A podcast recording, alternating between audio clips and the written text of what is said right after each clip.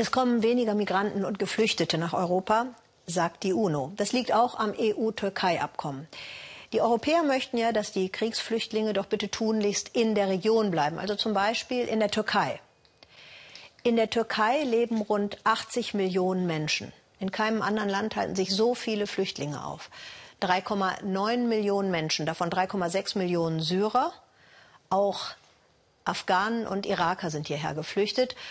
Von der EU erhält die Türkei eine Milliardenhilfe. Allein für dieses und nächstes Jahr drei Milliarden Euro. Das ist eine Folge des EU-Türkei-Abkommens.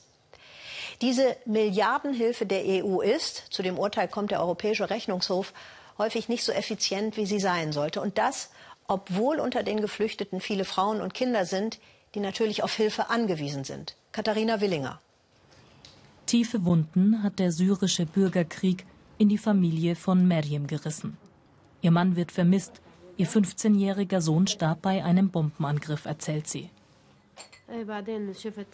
Nachdem ich meinen Sohn verloren hatte, habe ich mir gesagt, du verlierst nicht noch ein weiteres Kind. Syrien zu verlassen war sehr schwer für uns, denn meine Tochter kann nicht laufen. Wir haben unterwegs viele schlimme Sachen erlebt. Über viele Umwege landete Meryem in einem der ärmsten Viertel der Stadt Izmir an der türkischen Westküste. Hier sind Zehntausende Syrer gestrandet, vor allem Frauen und Kinder. In einer alten Schuhfabrik besuchen wir die Hilfsorganisation Tiafi. Das Team um Markus Brandstetter kümmert sich um Familien ohne Väter, denn die Frauen stünden oft vor riesigen Herausforderungen.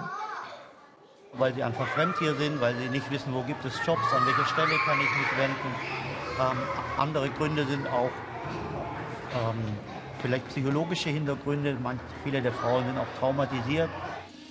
Die Organisation will den Frauen Perspektiven aufzeigen und macht sie deshalb fit für den Arbeitsmarkt.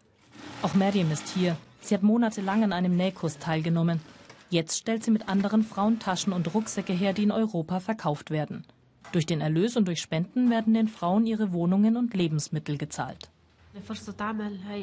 Endlich etwas tun zu können, ist unglaublich wichtig für mich.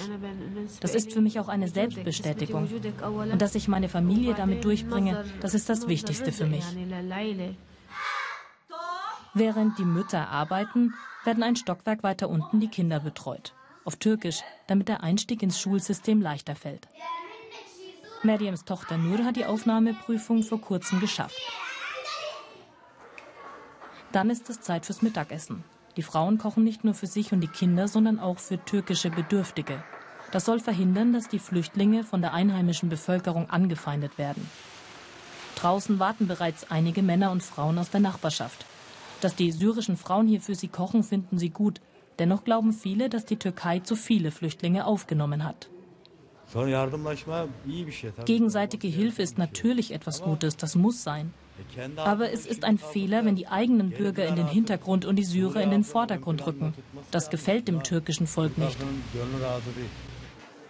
Meryem kennt diese Vorbehalte.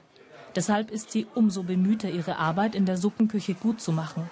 Mit ihrem Leben hier sei sie zufrieden, sagt sie.